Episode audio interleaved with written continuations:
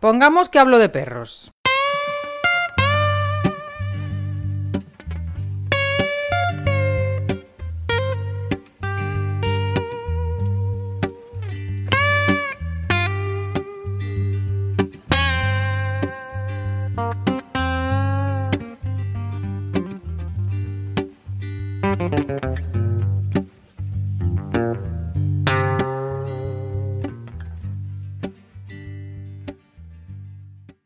Pongamos que hablo de perros, sigue viajando y en el viaje hemos llegado a Argentina.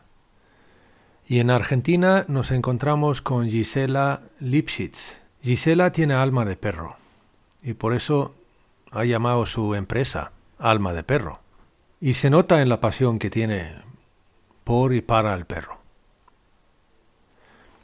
Está buscando el bienestar y una de las maneras de hacerlo es darle unas ciertas rutinas en su día a día para así darle un poquito más de seguridad. Pues la charla de este episodio trata sobre eso y algunas cositas más sobre la educación canina y la convivencia entre nosotros y nuestros perros. Así que, con todos ustedes, Gisela Lipsich de Alma de Perro.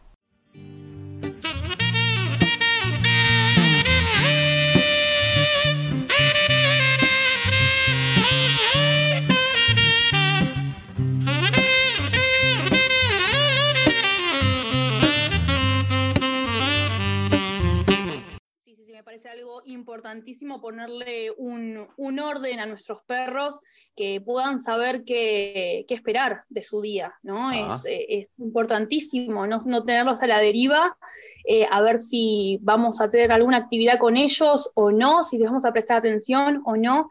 Eh, el poder tener una rutina a ellos les va a aportar un poco de, de control sobre su día, el de no generar tanta ansiedad y expectativa.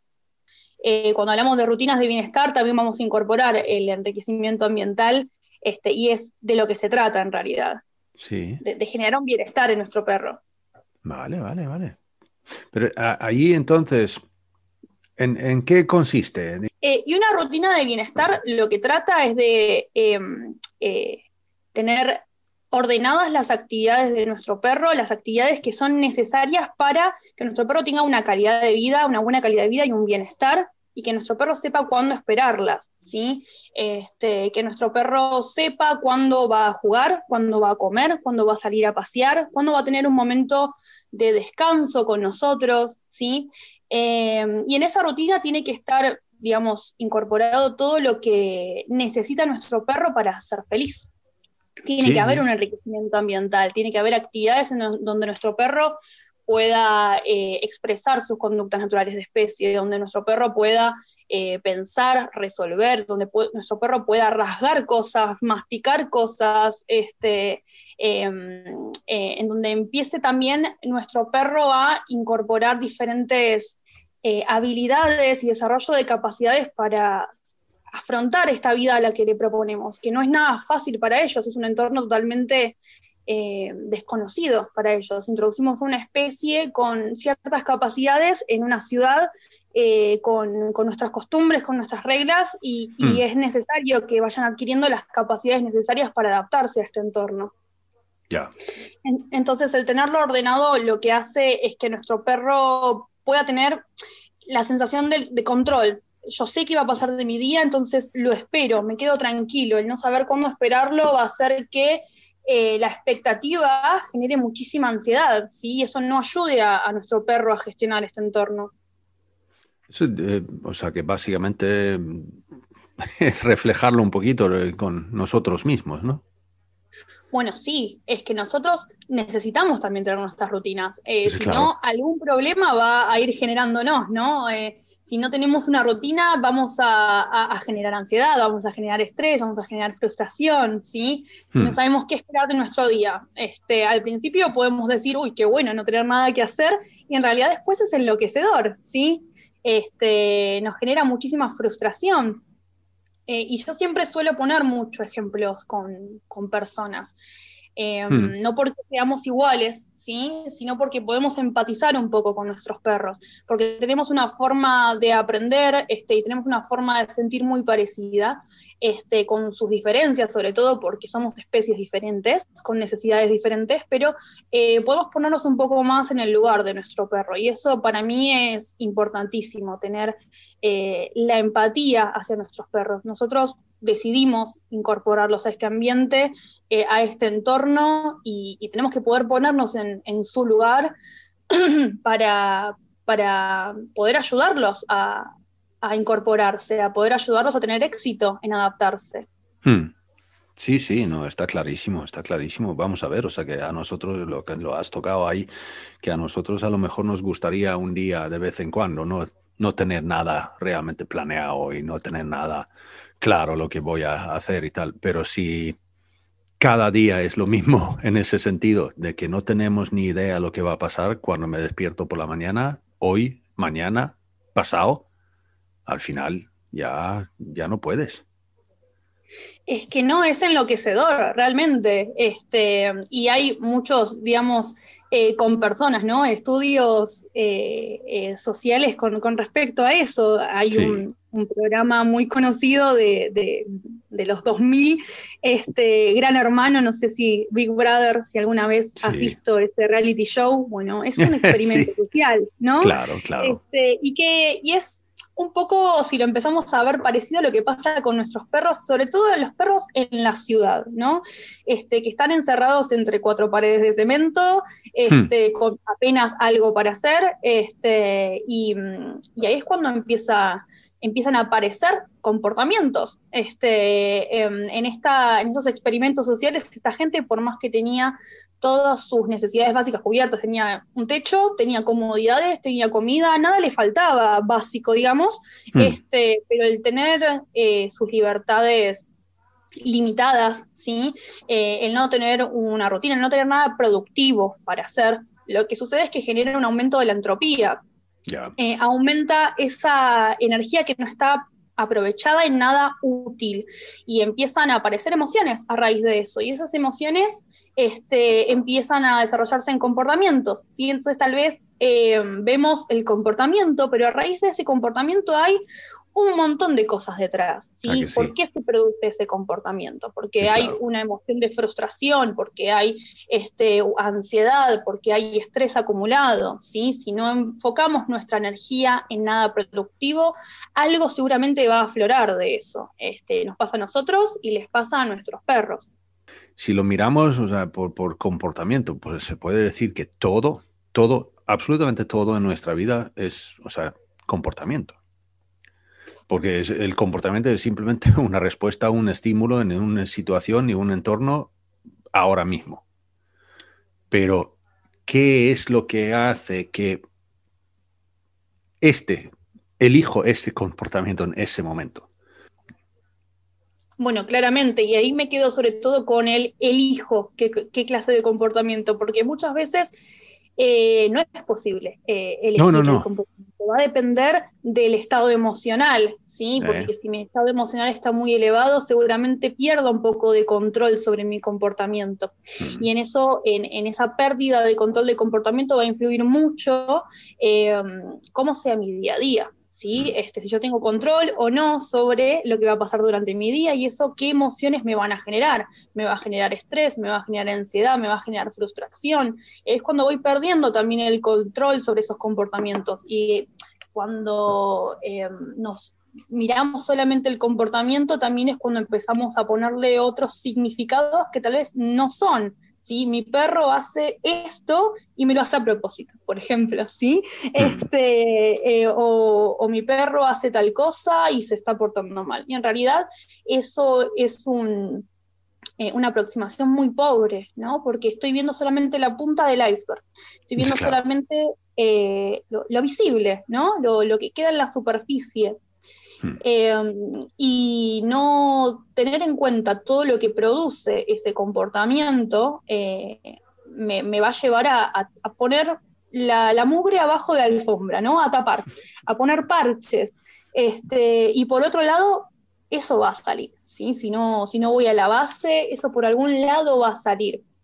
Entonces, Este, cuando vemos un comportamiento, primero tenemos que ver si nuestro perro es capaz de, de elegir ese comportamiento, ¿sí? O, si es una cuestión... Cuando yo dije, cuando dije eso, me, refiero, evidentemente, o sea, la gran mayoría mm, es que lo elegimos, entre comillas, subconscientemente. O sea, que no, no, no en el momento que sale algún tipo de comportamiento, conducta mía, no lo estoy analizando antes. O sea, que no, no se trata de eso. Pero, pero, pero aún así, porque, o sea, los, el comportamiento, como acabas de decir, o sea, que tiene enormemente que ver con mi estado emocional en ese mismo momento.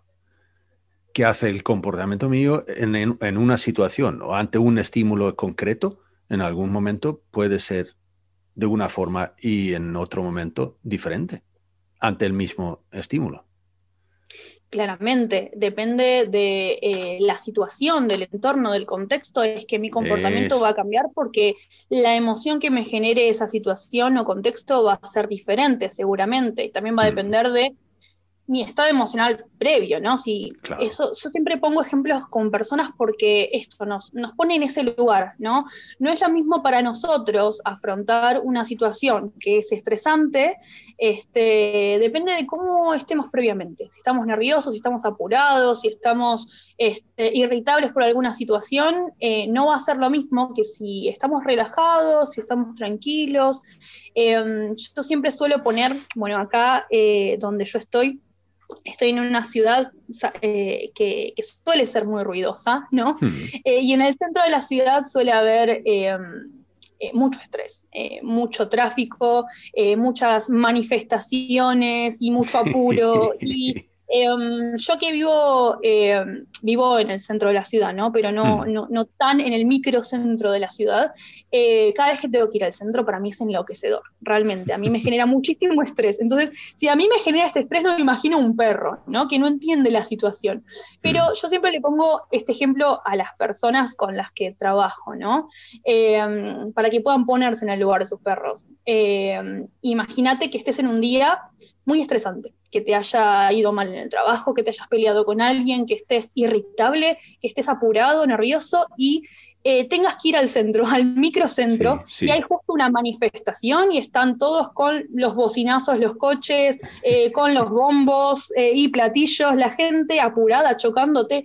Qué estresante, por favor, esa situación, ¿sí? Este, seguramente tu estado emocional termine aún peor, ¿sí? Ahora, no es lo mismo esa misma situación si el estado emocional previo es diferente. Si salís de una clase de yoga y estás totalmente relajado, sí, estás tranquilo y tenés que pasar por el microcentro. Bueno, el microcentro, la situación con la manifestación, seguramente también sea una situación estresante, pero tal vez te lo podés tomar de otra manera, ¿sí? Porque tu estado emocional te va a ayudar a gestionar un poco mejor esa situación. Entonces, en nuestros perros es lo mismo, ¿sí? Si el estado emocional en general de mi perro es una acumulación de estrés y de ansiedad por falta en sus necesidades básicas, por falta en su rutina, este, por falta en Em, poder ser perro, ¿sí? va acumulando estrés y ansiedad y no saber qué va a pasar durante su día y encima lo llevamos a una situación para ellos estresante, eh, que tal vez ni siquiera hablemos del microcentro de la ciudad, sino ya salir a la ciudad con este, el tráfico, colectivos, autos, personas, este, un montón de, de estímulos demasiado avasallantes, claramente que va a costar un montón esa situación. Entonces, cómo los ayudemos eh, en casa, en general, en sus rutinas, en sus actividades, eh, va a aportar a que puedan gestionar mejor su entorno, eh, que puedan gestionar mejor sus emociones. Sí, sí. A veces pienso yo, en, yo no sé, ahí en Argentina se tenía el mismo título, pero había un, vale, además fue hace muchos años, eh, una película con Michael Douglas que en, versión original se llamaba eh, hmm, Falling Down. Em, y en español, aquí en España lo titulaban Un día de furia. Ah, sí, un día de furia, sí. Sí, o sea que, eh, es como yo digo, allí el, protagonista, o sea que Michael Douglas, está viviendo ese día justo balanceándose sobre el umbral de lo que puede. Exactamente. él está balanceando en el mismo umbral, como si fuera, o sea, una cuerda floja. Y, que de hecho lo es una cuerda floja, porque el pobre, el pobre sobrepasa el umbral una y otra y otra y otra vez. Pero claro, eso es lo que pasa cuando no gestionamos el estrés. Y que si, si, si estamos ahí continuamente, entonces ya pasa lo que pasa. Bueno, es que mm, eh, de eso va a depender este, que las pequeñas cosas estresantes las podemos gestionar mejor o peor si estamos constantemente estresados. Hmm. Constantemente, como decías, al límite, al borde, en la cuerda floja, es muy fácil que, nos sobrepasemos, que la, gota rebalse el vaso. Este, estamos todo el tiempo al límite y eso es lo que suele pasar con nuestros perros. Lo que pasa es que hmm. terminamos viendo cuando rebalsó. No, no, no, lo vemos, no, no, les vemos avanzar hacia ese umbral, ¿no? Para poder, para poder ayudarles bajar antes de llegar ahí. Exactamente, estamos em, tal vez al, no tener el conocimiento, al no saber observarlos, al no saber investigar un poco sobre eh, sus necesidades, vamos viendo que en realidad están bien, Sí, eso es lo que creemos a veces cuando falta un poco de información. Tenemos un perro que tal vez duerme todo el día y decimos, hmm. bueno, mi perro está muy bien, ¿sí? Eh, y en realidad no siempre es de esa manera, porque este, de dormir todo el día y no generar ninguna herramienta ni capacidad, este, tal vez no nos molesta en ese momento, pero después lo exponemos a una situación que lo sobrepasa. Entonces, en realidad mi perro está acumulando ansiedades, acumulando estrés, este, y cuando eh, lo sobrepasa es cuando lo empezamos a notar. ¿Qué pasa? No entiendo por qué de repente mi perro ladra en la calle, por qué mi perro se asusta, por qué mi perro tira de la correa, ¿sí? Eh, y ahí es cuando tenemos que ir un poquito más atrás. Eh, este, bueno, ¿y qué herramientas tiene tu perro para gestionar esa ansiedad o ese estrés o esa frustración? ¿Qué herramientas tiene tu perro para eh, adaptarse a este entorno con tanto estrés que, le proponemos, ¿no? Siempre tenemos que partir un poco de la base de que hay cosas que nos parecen a nosotros tan sencillas porque es nuestro entorno. Eh, nacimos en él y tuvimos muchos años para adaptarnos a este entorno. y ahora sí, nos estresa. Este, pero le pedimos a un perro que en muy poco tiempo se adapte a un entorno que no es natural para él. ¿Sí? Este, Sobre todo a un animal que lo, hemos preparado, ¿sí? Este, lo hemos seleccionado para que tenga ciertas destrezas físicas, mentales, para que sea impulsivo, para que, eh, para que sea eh, de ayuda en un montón de trabajos. Hmm. Y ahora no, ahora no puedes hacer todo esto. Todo esto que te caracteriza como perro, ahora acá no toca. Eh, qué frustrante, ¿no? Para, para nuestro perro, ¿sí? Decir, bueno, tengo toda esta, esta destreza física, esta destreza mental, este olfato increíble, tengo em, eh, todo, todo este desarrollo que no lo puedo eh, enfocar acá. Acá de repente tengo que ser em, este, tranquilo cuando mi genética me dice que tengo que ser impulsivo, de que si me pierdo una ventana de oportunidad, se me fue el conejito.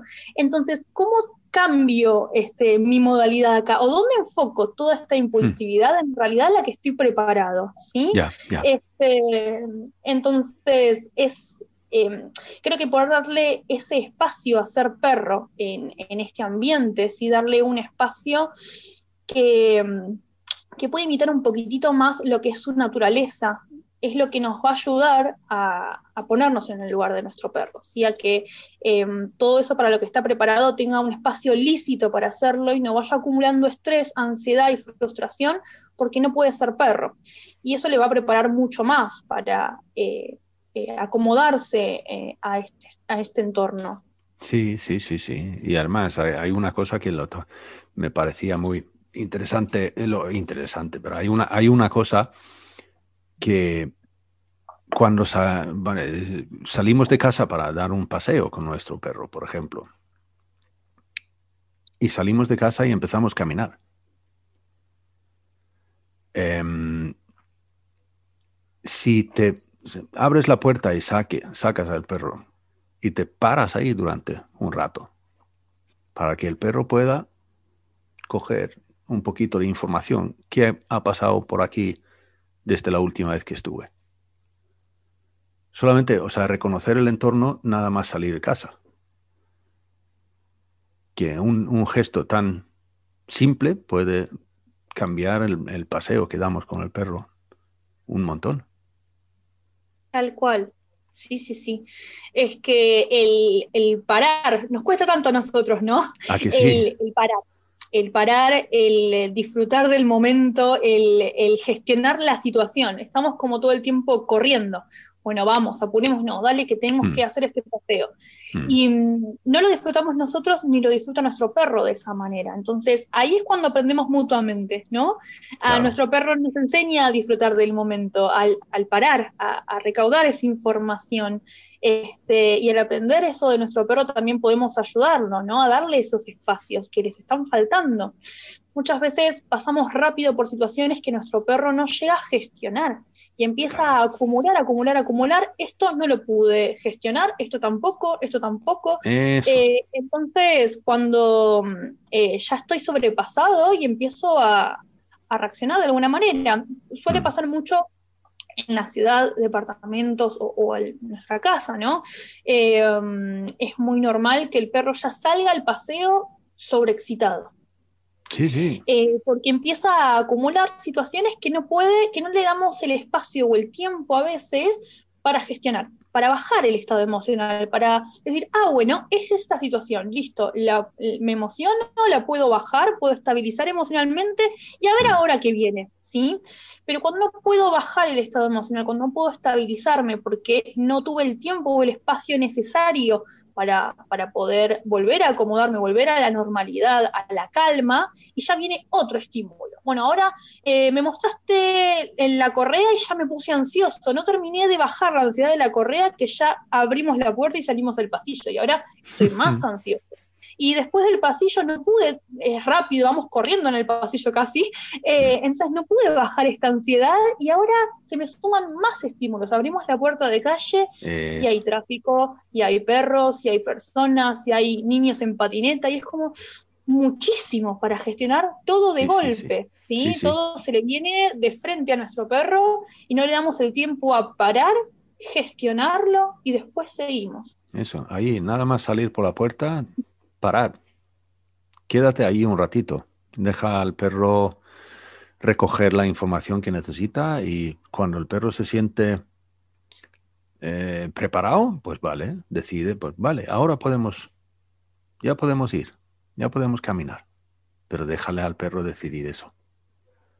Porque eso significa mucho en el resto del paseo. Exactamente. Bueno, eh, que el paseo, eh, podemos hacer un montón de paseos diferentes, pero cómo aprovechamos de, sobre todo ese paseo para enriquecer a nuestro perro, ¿no? Porque podemos hacer un paseo de hacer un punto A a un punto B y ya, eh, y vamos como al trote, rápido. Bueno, vamos, vamos Toby, que tenemos que dar la vuelta a manzana. Hmm. Este, y en realidad en este paseo, al no poder detenerse a incorporar esa información, eh, solamente nuestro perro va a, tal vez, bueno, sí estamos haciendo ejercicio físico porque está caminando, pero solamente estamos acumulando ansiedad, no está pudiendo bajar toda esa emoción, no está pudiendo incorporar la información del entorno. Entonces, muchas veces pasa que los perros vuelven del paseo más ansiosos de lo que salieron. Eh, este, sí, sí. Y es que en, realidad no fue eh, un paseo de calidad, no fue un paseo enriquecedor, no fue un paseo en el cual eh, les permitimos cumplir su necesidad de, en el paseo, de explorar, de, barrer terreno, de, saber en dónde está parado, ¿sí? Este, em, y volvemos a meterlo en un ambiente de entre cuatro paredes de cemento en el cual eh, la información que tiene es muy limitada y ya se la conoce de memoria. ya sabe todos los rinconcitos de su hogar, porque es lo único que tiene para hacer, ya sabe toda nuestra rutina, nuestros movimientos, ya se anticipa. Hmm. Entonces, cuando salimos al exterior es su momento, es un momento de incorporar esa información de, es como para nosotros leer las noticias, ¿no? Sí, sí, sí. ¿Qué pasó por acá? ¿Qué, qué, información me trae este, este viento, este olor, este pasto, ¿no? Claro. Eh, entonces, poder darle ese tiempo o ese espacio de salir al fatiar. Sí, sí, no, no, no. O sea, que, además, o sea, ¿qué es eso? El, el, paseo para el perro es ahí tiene sus redes sociales, ahí tiene el televisor, ahí tiene, o sea, el noticiario, eh, la, información del tiempo, el deporte, todo. Todo, eh, todo eso que nosotros tenemos, digamos, dentro de casa y con, en nuestro teléfono y, todo lo demás, eso lo tiene el, el, el perro durante el paseo más o menos. Exactamente, pero sobre todo también eh, ahí lo que va a incorporar en ese paseo, depende de cómo sea ese paseo, va a ser cómo va a gestionar ese entorno, ¿no? Si va a dar mm. mayor o menor seguridad. Cuando el perro explora, se siente seguro de saber dónde está pisando. Ah, esto es terreno conocido, ya lo conozco, ya me siento tranquilo y relajado de saber dónde estoy. Mm. No, no, no, está claro. Cuando nuestro perro no explora, este, también eh, no va a poder relajarse y va a estar como preparado a la defensiva. Hmm. Sí. Y ahí es, que yo lo veo, fundamental darle el tiempo que necesita eh, al empezar el, paseo, porque si, si no, eh, ya, ya va subiendo hacia el, al umbral de, lo que puede soportar emocionalmente y con el estrés y todo lo demás. Pero claro, eso es algo que ya hemos tocado antes también, que mm, cuando empezamos a hablar sobre el estrés en el perro, la gente en general mm, no entiende lo que estamos hablando. O sea que el perro, el perro puede estar estresado. ¿Pero qué dices?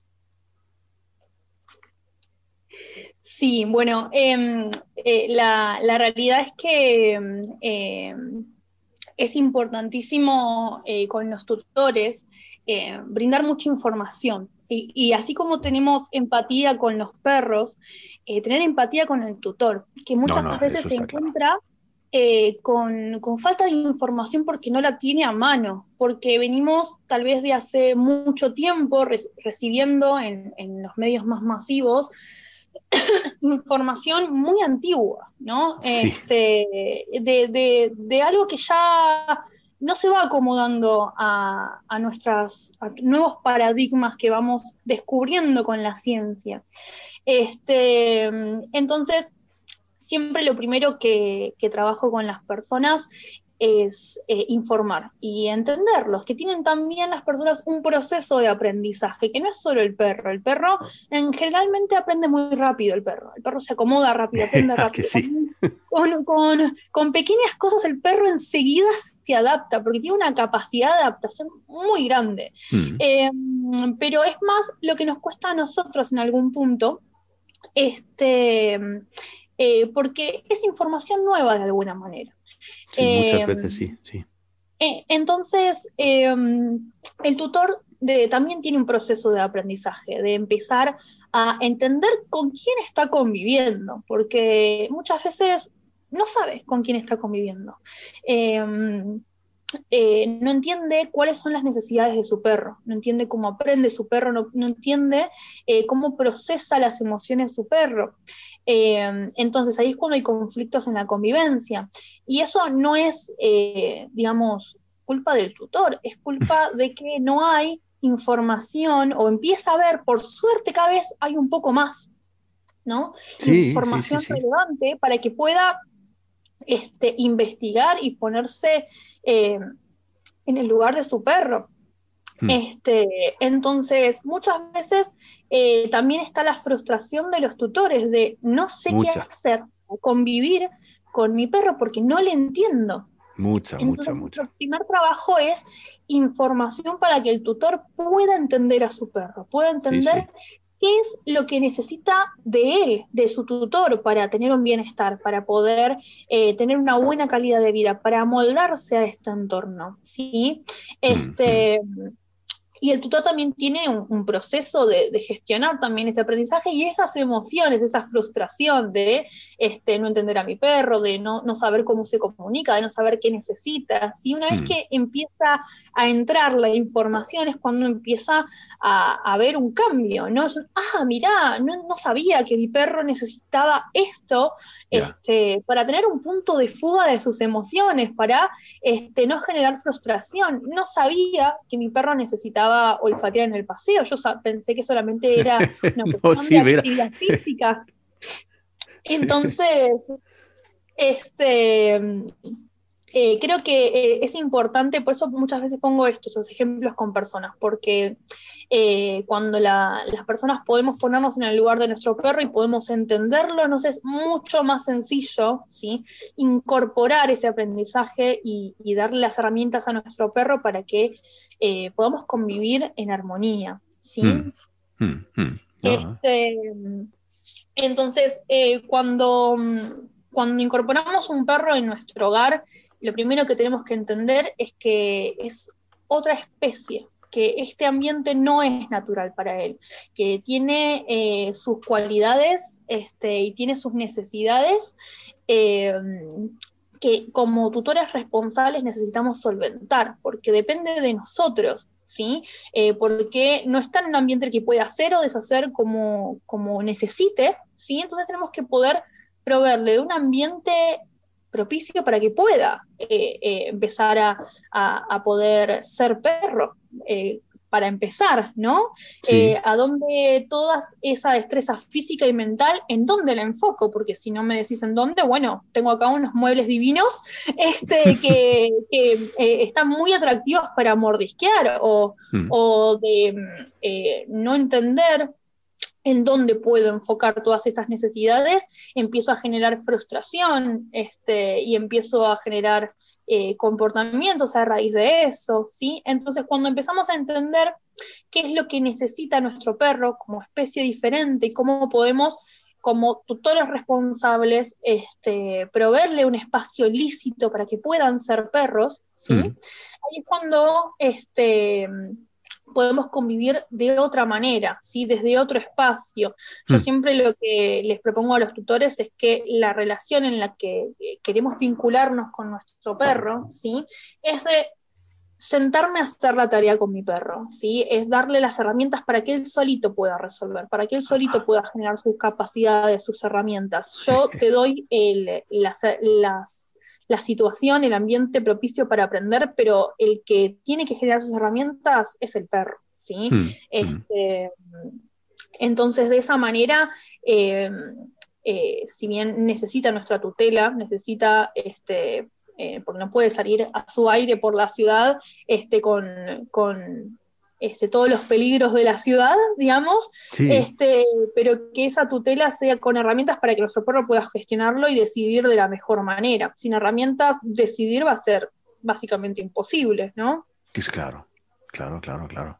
No, no, no, eh, vamos, el, caso es que es eso muchas veces también, que, hasta hace poquito, diría yo, que, que no hemos pensado que el perro sería capaz porque claro, eh, que sabíamos que los perros no razonan, sabemos, sabíamos que no, eh, y, esas cosas, con lo cual, y si no saben razonar, ¿cómo lo van a poder resolver un, problema en su vida, no?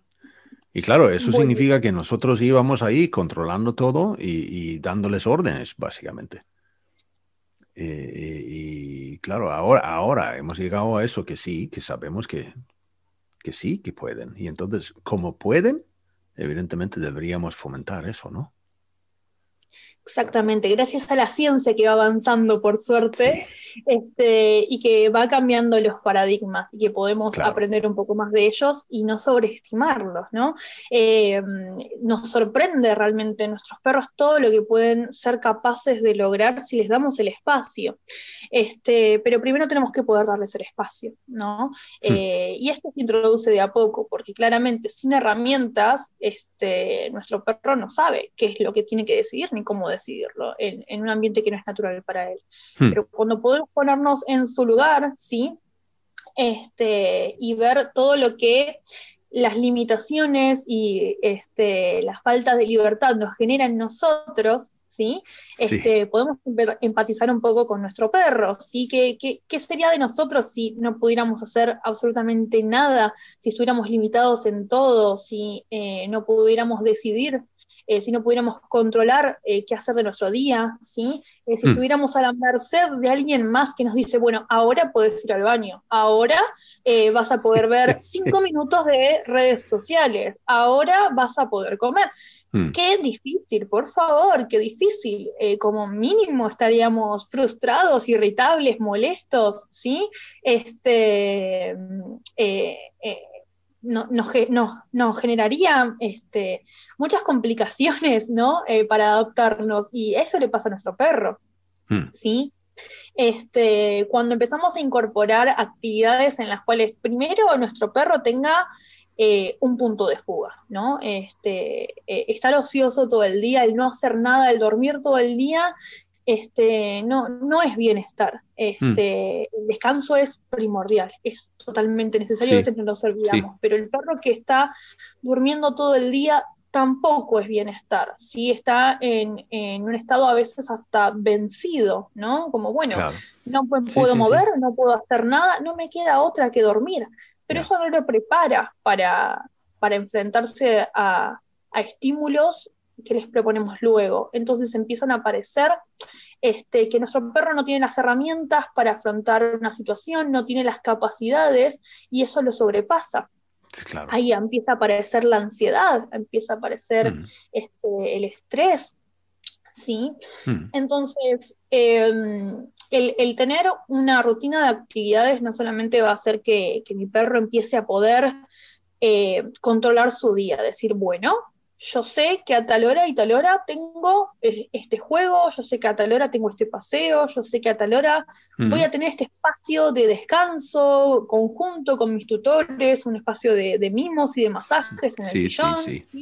Este, empiezo a poder acomodar mi energía a esos momentos y no estar esperando todo el día. A ver, se movió. A ver si ahora me va a hacer un mimo. A ver, le llevo el juguete. A ver, ahora, se movió, me va a sacar a pasear qué ansiedad, por favor, no saber en qué momento, ¿no? Es como estar esperando algo y que no sabemos cuándo llega, eh, con lo que nos cuesta a nosotros, ¿no? También esperar cosas que no sabemos cuándo llega, con lo ansiosos, que somos las personas.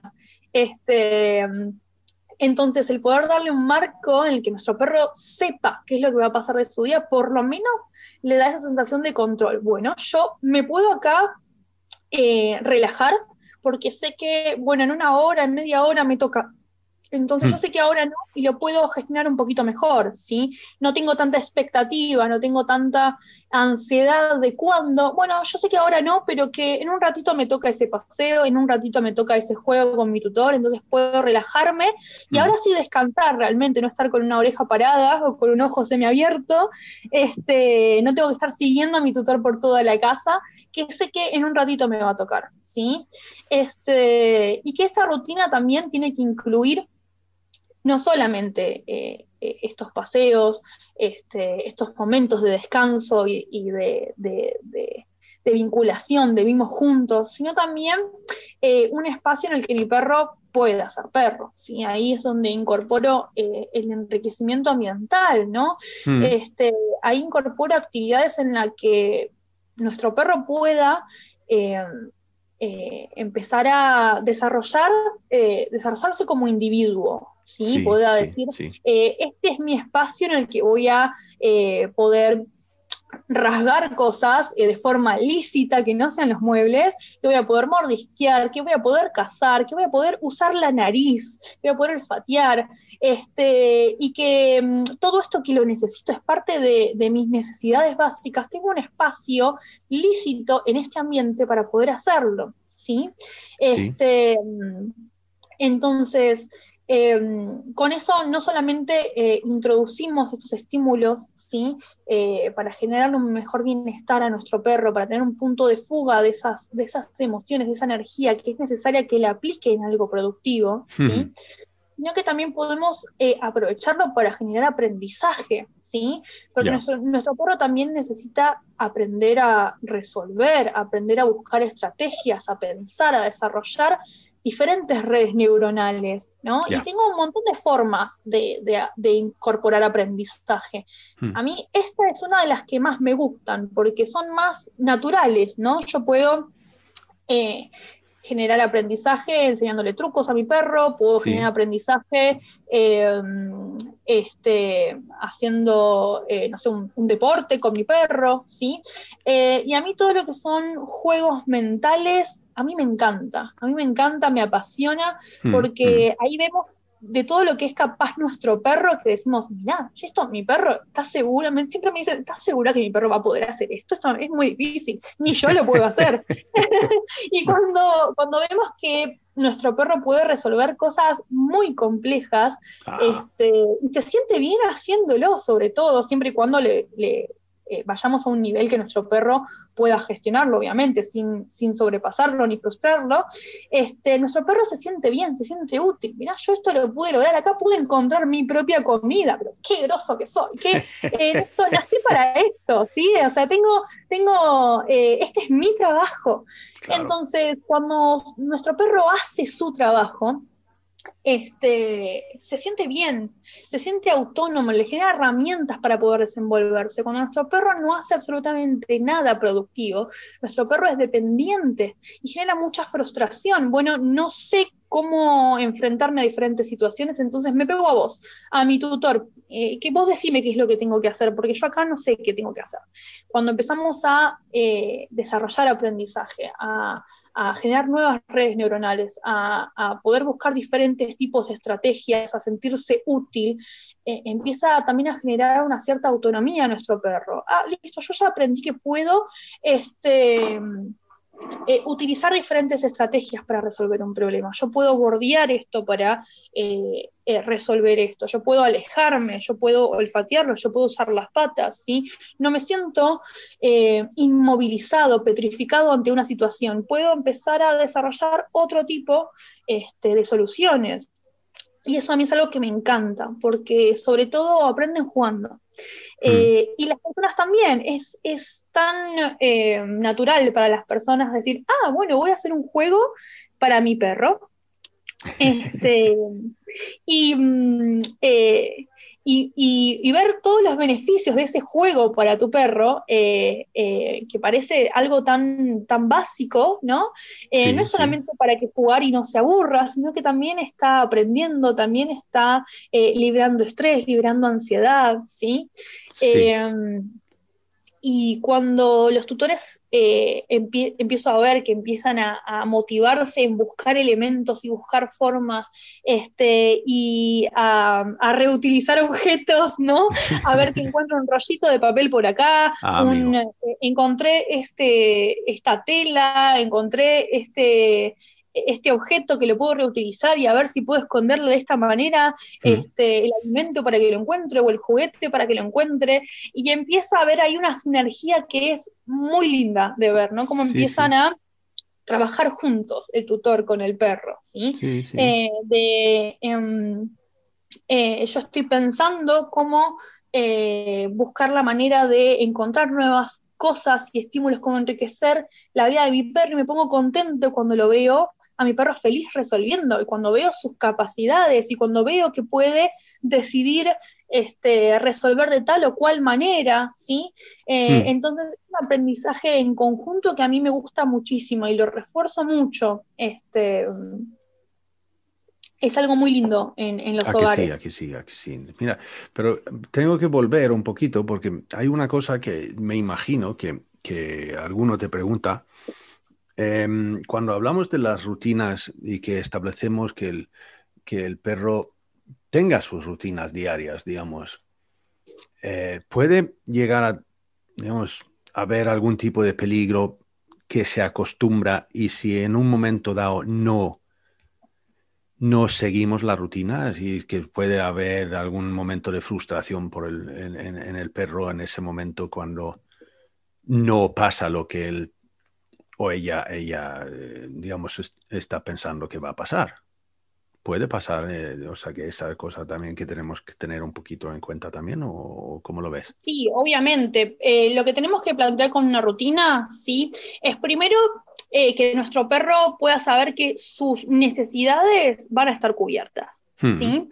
Este, tenemos que plantear una rutina básica y una rutina este, con un poquito más, ¿no? Cuando Mm. tengamos un poquito más de tiempo, cuando se pueda, este, que saber que las cosas básicas, que nuestro perro tenga su paseo, que tenga sus, sus momentos de comida, que tenga sus momentos de interacción estén, y Sí. si yo me planteo una de, de principio, ¿no? Una rutina eh, demasiado estricta, eh, eh, con demasiado tiempo y vamos a entrenar todos los días y vamos a hacer este, destrezas todos los días Ah, y vamos a entrenar propiocepción todos los días y es, es un montón. ¿sí? Eh, sí, ya, y ya. eh, eso va a depender mucho del estilo de vida de, de cada tutor, ¿no? Eh, si yo soy un tutor que trabajo ocho horas diarias este, y de repente me encuentro en cuarentena y tengo un montón de tiempo y me pongo Ah. una de cuatro horas diarias entre Pues. paseos y actividades y demás, después no la voy a poder cumplir y eso va a Mm. ser muy frustrante para nuestro perro. ¿sí? eso. Sí, sí, Entonces, sí, sí. A, ¿qué a- a podemos que aquí, eh, o sea, por, por el, por el famoso virus, entonces, evidentemente, un, un montón de tutores que se han encontrado con ese problema. Bueno, sí. Este, mm, tenemos que siempre plantearnos una rutina que nos sea posible, siempre teniendo en cuenta cuáles son las necesidades de nuestro perro. Este, entonces tiene que haber algo, digamos, las, sus necesidades básicas tienen que estar cubiertas y después plantearnos dentro de nuestro tiempo y dentro de nuestras posibilidades qué le podemos sumar, ¿sí? Que le sume eh, realmente, ¿no? Este, que sea realmente eh, aprovechar el tiempo que tenemos, que sea de calidad, ¿sí? Porque Sí. es esto, si hacemos un paseo, pero un paseo a las corridas no es un paseo de calidad, entonces en realidad no nos suma, ¿sí? Es preferible en el tiempo que tenemos que sea un paseo de calidad, aunque sea corto, Hmm. eh, pero que sea un paseo en el que nuestro perro pueda aprovechar, que pueda olfatear, que pueda incorporar esa información. Va a ser hasta mucho más eh, relajante y agotador mentalmente para nuestro perro que estar corriendo 10 cuadras, ¿no? Bueno, eh, eh, preferible eh, un- un- una vueltita manzana, pero que sea olfateando absolutamente todo, si eso es el tiempo que disponemos, que caminarnos un kilómetro y que nuestro perro no haya podido aprovechar absolutamente nada de ese paseo. ¿sí? Sí. Este, mm, y mm, en esta rutina tiene que estar también incluida el tiempo de descanso, porque si Sí, sí. estamos todo el tiempo atrás de nuestro perro, también nuestro perro se acostumbra a, a no descansar, a estar pendiente de, bueno, ¿y ahora qué hacemos? ¿Y ahora qué hacemos? ¿Y ahora qué hacemos? Y nuestro perro eh, está siempre dispuesto, está, eh, es parte de él estar predispuesto a ver, eh, ¿y ahora en qué te ayude? ¿Y ahora qué hacemos juntos? ¿no? Claro. Entonces tiene que haber un marco, ¿sí? siempre dentro de una cantidad y calidad necesaria para nuestro perro y que sea acorde a nuestro estilo de vida. Eh, si yo soy una persona que eh, suelo hacer este, muchos deportes y demás, puedo aprovechar este, eh, actividades que eh, me ayuden, ¿no? que, que- que puedan ser acordes al, al estilo de vida que estoy llevando. ¿sí? Eh, Mm. Si soy una persona que estoy ocho horas fuera, que me voy a la oficina y no voy a poder ponerme actividades de tal vez este, ponerme a hacer eh, agility eh, tres veces por semana con mi perro, porque tal vez no lo voy a poder realizar, ¿no? No va conmigo, ¿sí? O tal Hmm. vez hasta no va con mi perro, ¿no? Depende de qué perro tenga. Claro. Entonces, eh, hay cosas que, que, que es, es, eh, necesaria para algún perro según su raza específica o su predisposición, sí, que a veces va a ser necesario, tenga una mayor necesidad este, física o mental que desarrollar. Eh, y hay cosas que son básicas para todos. Todos los perros necesitan usar su nariz. ¿sí? Todos los perros necesitan resolver algo. Todos los perros necesitan este, eh, tener un espacio donde, donde eh, buscar eh, su alimento, en donde desarrollar. Todos los perros necesitan un espacio de soledad también, ¿sí? un momento en el cual aprender a no hacer nada. Es muy difícil, ¿no? Aprender a no hacer nada. Es- eh, eso es una de las cosas. Eso justamente eso, de no hacer nada, es una de las cosas que yo veo como uno de los problemas más grandes de, de- de enseñar a, a- a los cuidadores de, su perro, ¿no? Decir, mira, es que no, no, no es necesario que todo el rato está estimulado. Exactamente. déjale, o sea, porque le tenemos que enseñarle al perro que tiene el derecho de no hacer nada. Porque muchísimos de nuestros perros creen de que no, yo tengo que estar activado. Claro. Es, lo que me toca. bueno, es que eh, el, cerebro de nuestro perro también tiene que volver a regenerarse, tiene que descansar, tiene que poder eh, juntar energías, tiene que bajar el estado emocional, tiene hmm. que poder eh, tener un momento en el cual este, nuestro perro se desactive, deje de estar pensando, de, estar resolviendo, de estar eh, todo el tiempo atrás nuestro. Hmm. y eso es algo que tenemos que incentivarlo. El tener una rutina ordenada igualmente con, con, sus actividades básicas le va a permitir eso también porque va a haber un marco en el cual no hay nada para hacer, ¿sí? Si no hay nada para hacer y si nosotros estamos relajados, nuestro perro puede mimetizarse con esa calma nuestra, mm. ¿no? Em, lo difícil a veces es bajar nosotros, ¿no?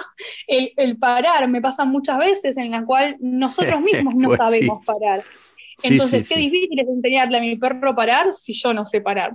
Eh, siempre lo que le planteo a los tutores es que esto es un aprendizaje emocional tanto para nuestro perro como para nosotros, ¿sí? Mm. Porque eh, nosotros también tenemos que aprender a gestionar nuestras emociones, porque si yo le pido algo a mi perro que yo no puedo realizar, no estoy siendo lógico, ¿sí? Si le pido a mi perro que tenga paciencia y yo no la tengo, le estoy pidiendo lo que yo no estoy pudiendo realizar, ¿sí? Hmm. Si yo no tengo tolerancia a la frustración, las cosas no me salen y me frustro y demás, y yo le exijo a mi perro que tolere la frustración cuando, eh, cuando se queda solo, cuando le pido que ahora no, no le puedo prestar atención, ¿sí? Qué, difícil lo que estoy pidiendo, ¿sí? Entonces, tenemos que ser un poco ejemplos para nuestro perro, ¿sí? Que se puedan eh, tener de dónde apoyarse, ¿sí? Generalmente cuando nosotros estamos apurados, activos, nerviosos y demás, todo eso se mimetiza en nuestro perro. Nuestro perro absorbe todo ese apuro, todo ese estrés, ¿sí? Em, y cuando nosotros estamos en calma, también. Eh, nuestro perro también va a mimetizarse con esa calma, nuestro perro también va a encontrarle el gusto a esa calma, ¿no? Porque la calma es autorreforzante. El problema es cuando no sé estar en calma, la, empiezo a repeler la calma. Es como cuando eh. el niño que no se quiere ir a dormir, bueno, no quiero parar, ¿no? No quiero parar. Hasta que empieza eh, hasta que lo encuentra y ahí... Ah, Eso tenemos, tenemos los niños pequeños que son, son realmente, o sea, que han pasado ese umbral, ¿no? O sea, que ya están, están sobrecansados. Claro, claro. o sea, que ya no pueden dormir porque simplemente están pasados de rosca. Claro, exactamente. Eh, ¿Alguna vez te pasó esto de decir, te sentás en el sillón y descansas y decís, pero ¿por qué no paré hace media hora, hace una hora? ¿Por qué eh, seguí dando vueltas? ¿Por qué seguí trabajando? ¿sí? Eh, es eso, es el no poder parar porque el creer que siempre tengo que hacer algo más, mm, ¿no? Mm, mm. Este, y cuando realmente descansamos, decimos, esto es, realmente esto es beneficioso para mí, esto es eh, felicidad, ¿no? Le empiezo a encontrar el gusto a esta calma, ¿sí? ¿Por qué no lo hice antes? Em, pero oye, eh, perdona, pero hay una, una, cosa que tengo que meter ahí también, y es que, que, em, tenemos que tener en cuenta, y es que el, vale, que el, el descanso es, es, fundamental, vital, es vital. O sea que si hasta que podemos mm, pasar más tiempo sin comida que sin descanso. O sea, em, pero, pero aún así tenemos que tener una cosa en, cuenta y es que nuestro descanso es distinto que el perro. Sí. Que nosotros nos acostamos por la, por la noche y nos despertamos por la mañana y ya estamos descansados para estos 24 horas. Pero el perro tiene, o sea, descansos más cortos y, unas cuantas durante los, las 24 horas. Y que no coincide con nuestro. Con lo cual necesitamos darles esa posibilidad y ese tiempo necesario cada vez que se descansa. Exactamente, sí, sí, sí. Este, y ahí es cuando tenemos que entender esto, ¿no? Cuáles son las necesidades de nuestro perro como especie diferentes a las nuestras, ¿no? Claro. Y que es necesario para poder convivir, porque si yo pretendo que mi perro duerma ocho horas durante la noche y después esté activo todo el día, eh, no estoy siendo lícito con, con sus necesidades, ¿sí? Este, y mm, eh, acá es... eh, difícil a veces para, para, interpretar, para entender de los tutores, porque al ver a veces un perro con mucha energía, un perro eh, muy ansioso, un perro muy inquieto, ¿sí? Eh, es darle un montón de actividad para que se canse, para que se canse, para que se canse. Y es a veces contraproducente, es todo lo contrario, Exacto. porque suelen ser un montón de actividades físicas que sobreexaltan a nuestro perro y que en vez de relajarlo, ¿sí? Mm. lo sobreestimulan. O que solamente Eso. tenemos en cuenta el cansancio físico, pero no el cansancio mental, ¿sí? Sí. Eh, entonces tenemos un perro sobreactivado. Mm. Tenemos un perro con un cuerpo agotado, pero la cabeza sigue tra, tra, tra, tra, tra, tra, no para nunca esa cabeza, ¿sí? Eh, entonces no relaja. Nuestro perro necesita también hacer actividades que sean realmente relajantes, ¿sí? Que pueda eh, bajar el estado emocional. Mm, mm, mm. Este, que, que sea otro tipo de cansancio. No es lo mismo para nosotros eh, hacer actividad física eh, que leernos un libro de 300 páginas. O sea, vamos a, eh, en ambas situaciones vamos a terminar cansados, pero el cansancio va a ser diferente. Y ambos son necesarios. Tiene que haber un equilibrio entre ambos, ¿sí? Sí.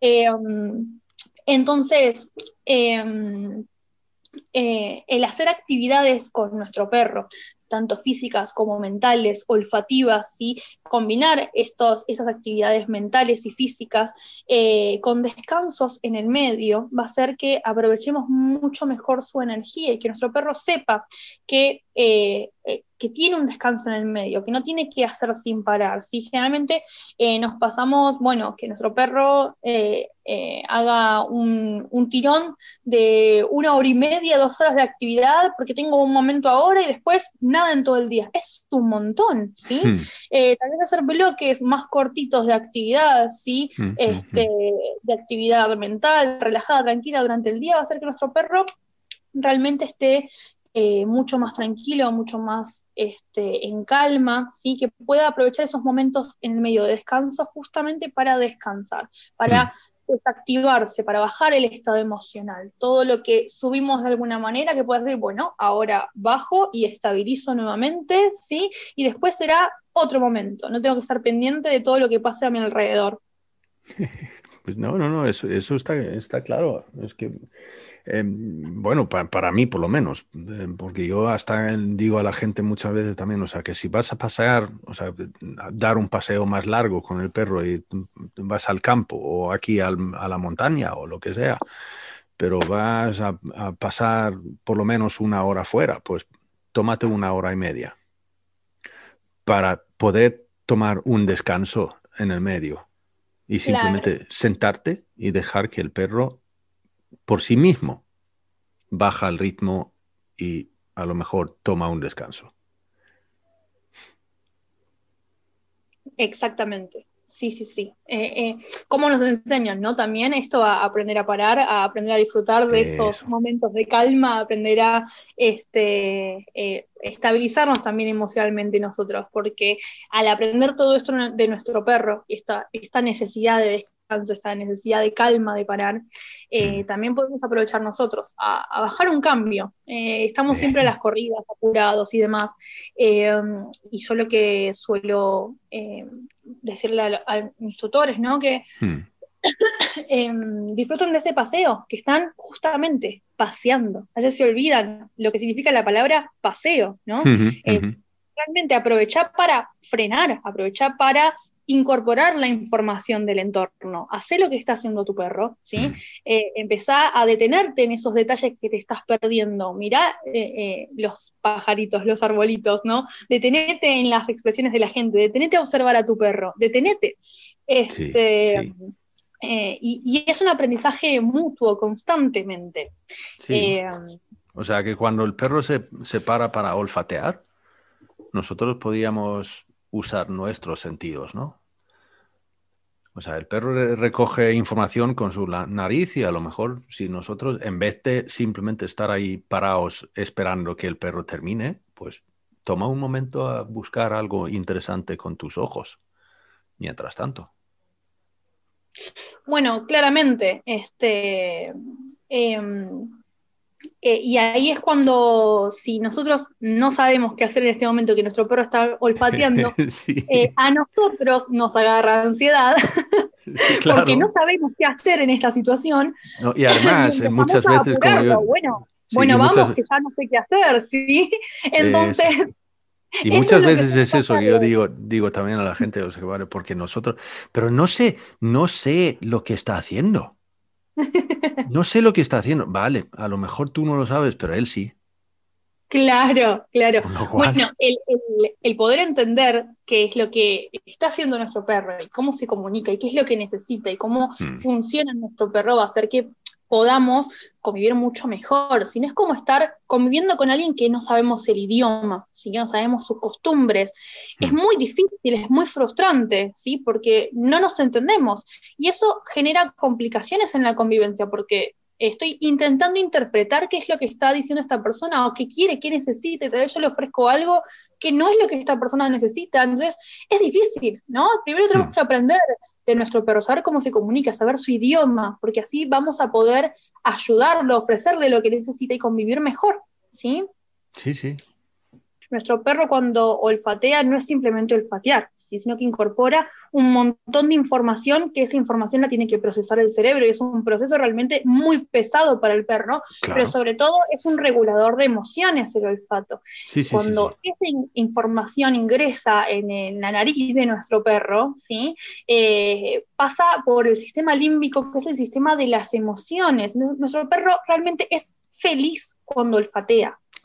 Es una actividad que es relajante, que es estimulante, que es, este, sobre todo, algo eh, eh, también, ¿no? Que eh, es incompatible con, la excitación, necesita concentrarse tanto, ¿sí?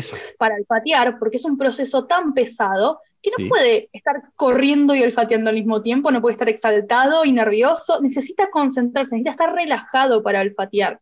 Mm. Entonces, eh, estabiliza muchísimo las emociones. Si mi perro sale al paseo súper ansioso y, y nervioso y tironeando y demás, no va a poder relajarse y concentrarse para incorporar esa información. Entonces es un círculo en el cual este, el, poder ofrecerle un espacio en el que pase también va a ayudar a gestionar esas emociones, porque lo va a llevar a un estado más tranquilo, más calmo, y más concentrado, que le va a permitir también ser mucho más consciente de sus acciones, ¿sí? Porque al estar eh, en un estado emocional eh, relajado, va a poder pensar mucho más y decidir cómo gestionar ese entorno. Cuando está muy emocionado, cuando está muy ansioso, además de no poder regularse y bajar, también va a perder control de sus acciones, va a estar más impulsivo, va a estar más reactivo, va a estar más nervioso, atento a todo. Eso está claro. Yo simplemente recuerdo los viejos tiempos cuando yo hace 25 años paseaba con mi perro, porque lo que pasa es que entonces se trataba de mantener un, un paso rápido y que el perro mantenga la cabeza alta y con una postura, digamos, controlada, como se, como se decía. Y claro, es que yo estoy pensando ahora, ese pobre, pobre animal. bueno, es que eh, imagínate, ¿no? Que te digan, bueno, eh, Jonas, vamos a dar un paseo. Mm, Jonas, vamos a dar un paseo, pero te, voy a estar todo el paseo agarrándote del brazo. Vos también querés decir, ah, mira lo que vi por acá. No, vení por acá, te agarro el brazo, te aprieto el brazo ¿sí? Y no, te dejo moverte, no te dejo expresarte, eh, te estoy controlando constantemente. Eso genera mucha frustración y genera mucha ansiedad. No tengo el control sobre la decisión de cómo moverme, cómo expresarme, cómo eh, no tengo poder sobre eh, cómo explorar esto que, entonces no es un paseo, eso no es un paseo, eso es un entreno, eso es este, un, un, entreno de obediencia tal vez, el ir caminando juntos, pero no es un paseo, es para nosotros, no es para el perro. Ya, ya. Gisela, esto ha sido Anda, me decías desde el principio que te costaba. bueno, a veces me pasa eso, que es el principio, después me suelto y no, no me parás. Nos, nos fuimos un poquito de tema, pero bueno, sí fue eh, igualmente enriquecedor, ¿no? No, ya, es que vamos a ver, o sea que es- tenemos muchas veces eso también, o sea que si, si nos arrancan, eh, no hay quien nos para. Así que, Bueno, es que cuando algo nos, no- nos interesa, nos apasiona, no hay quien nos pare, por De suerte. verdad. Así que eh, está bueno, está bueno. Encontrar esos Sí, sí, espacios sí, sí. lindos. sí, sí. Me ha gustado mucho. Em, lo tuyo se llama Alma de Perro. Exactamente, alma de perro. Muy bien. Y entonces ahí hay una página web, almadeperro.com. Punto com punto ar. Sí, Vale, eso claro, porque estás ahí en Argentina. almadeperro.com.ar. Y estás en Facebook bajo el mismo nombre. No, en las redes sociales, eh, Facebook e Instagram, estoy como alma.adiestramiento. Vale, alma.adiestramiento. Ok. Sí, ahí van a encontrar, eh, sobre todo, una de las cosas que más este, subo útiles para los tutores son un montón de ideas de juegos caseros, de juegos de enriquecimiento ambiental, de juegos de ingenio, cosas Mm. que puedan estimular a sus perros y divertirse en el proceso, ¿no? Mm. Pues muy bien. Muchísimas gracias. No, gracias a vos, Jonás. La verdad que eh, muy lindo espacio. Te agradezco por, por invitarme y la, la- la he pasado muy bien hablando de lo que más me gusta, la verdad. Pues me alegro mucho. Un abrazo grande. ¿Vale? Abrazo para vos muy grande. Muchas gracias. Gracias, Gisela. Un placer, de verdad. Y gracias a ti por escuchar. El viaje de Pongamos que hablo de perros sigue. Y yo creo que volvemos a Argentina en más de una ocasión a partir de ahora. Así que síguenos. A ver dónde paramos. Y además, síguenos en la página web. Pongamos que hablo de perros.info. Allí encontrarás un poco más de información y cosillas, ¿vale? Y difúndelo. Pasa la palabra. Pongamos que hablo de perros. Hablamos de perros. Pues eso, hasta el siguiente episodio. Saludos peludos.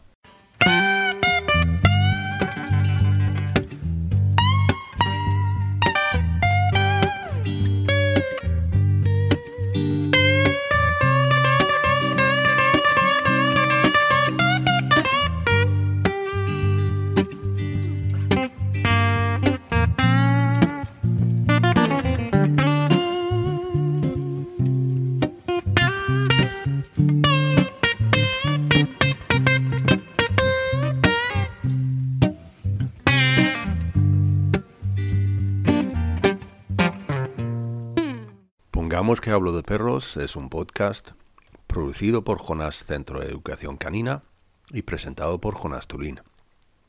La parte musical viene por cortesía del dúo sueco Baba Blues. Cualquier comentario, idea, sugerencia o simplemente porque quieres decir algo está muy bien recibido en el correo electrónico hola arroba pongamos que hablo de perros punto info.